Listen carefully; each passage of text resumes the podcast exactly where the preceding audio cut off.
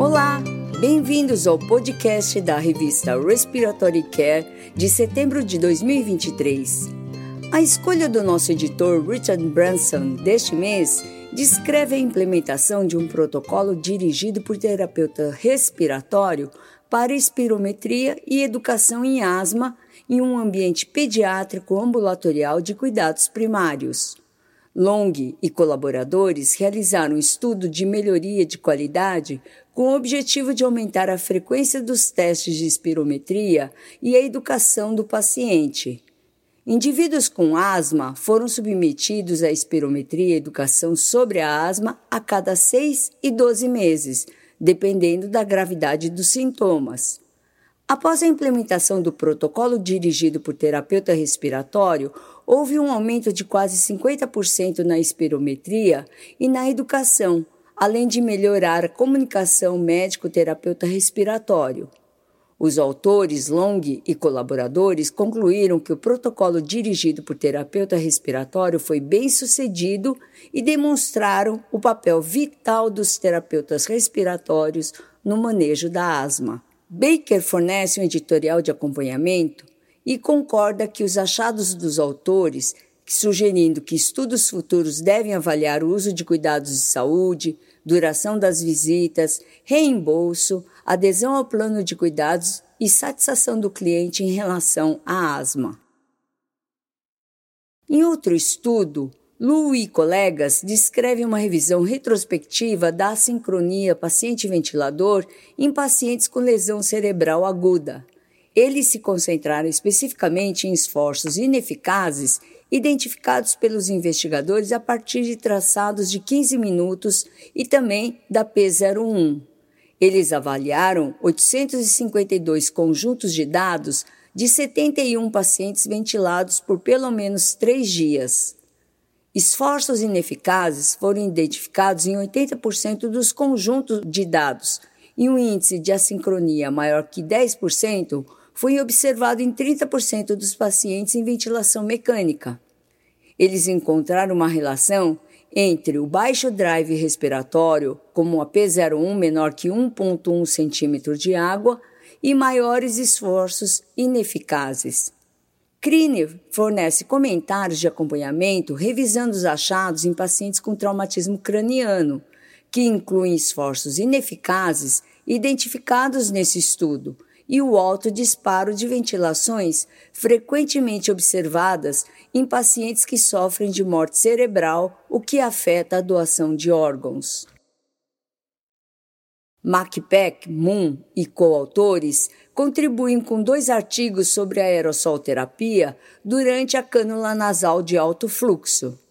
O primeiro artigo descreve um modelo de sistema validado pela técnica do mensurador de frequência em tempo real usando o Gama 99.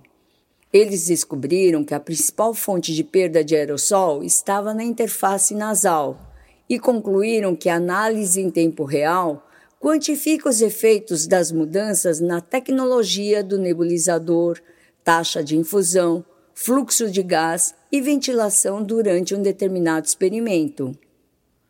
O segundo artigo comparou nebulizadores a jato com respiração aprimorada em nebulizadores de malha vibratória, usando os métodos descritos no primeiro artigo.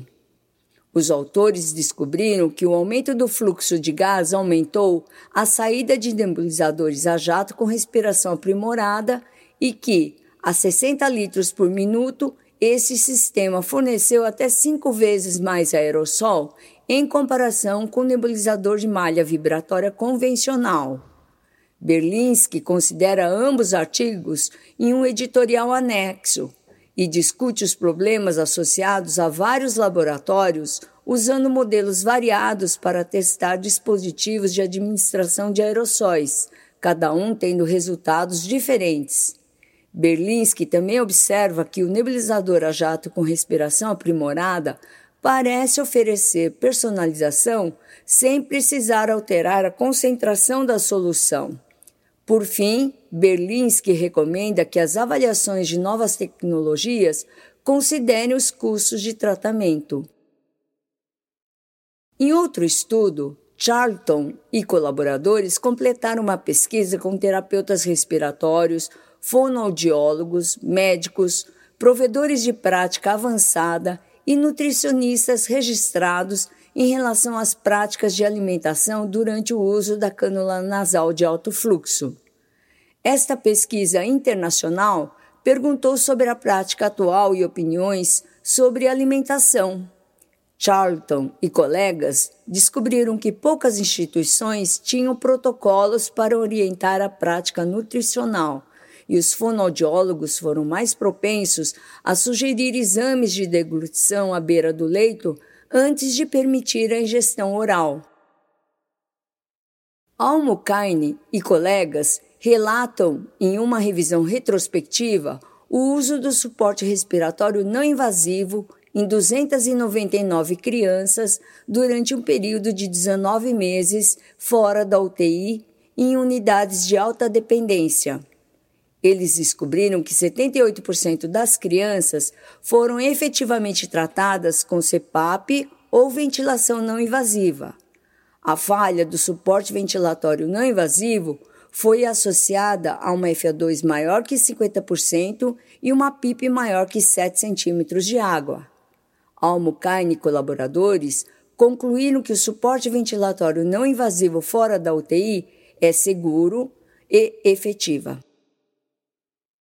Becker e colaboradores avaliaram os dados de controle de qualidade biológica de um estudo multicêntrico completo de medicação inalatória para determinar os valores esperados no teste de difusão de monóxido de carbono usando o coeficiente de variação e determinar se a regra de controle média mais ou menos dois desvios padrões fornece a mesma precisão que a média mais ou menos 12% de diferença da média.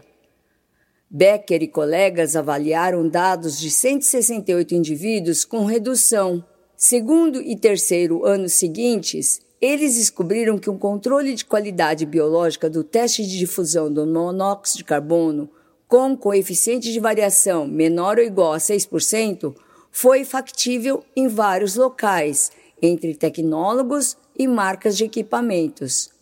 Becker e colaboradores concluíram que uma regra de controle de média mais ou menos dois desvios padrão produziu resultados semelhantes à diferença média de 12%.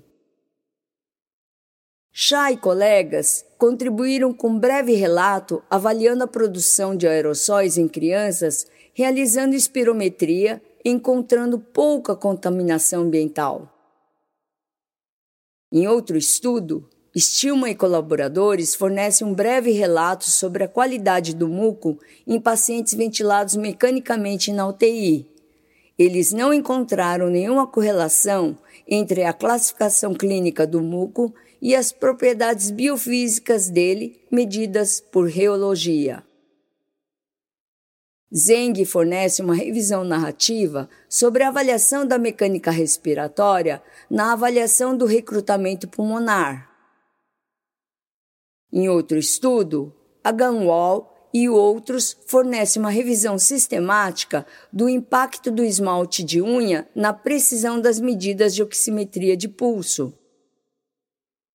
Mireles Cabodevilla e colegas fornecem uma cartilha sobre o uso e interpretação das mensurações de pressão esofágica como parte do simpósio New Horizons.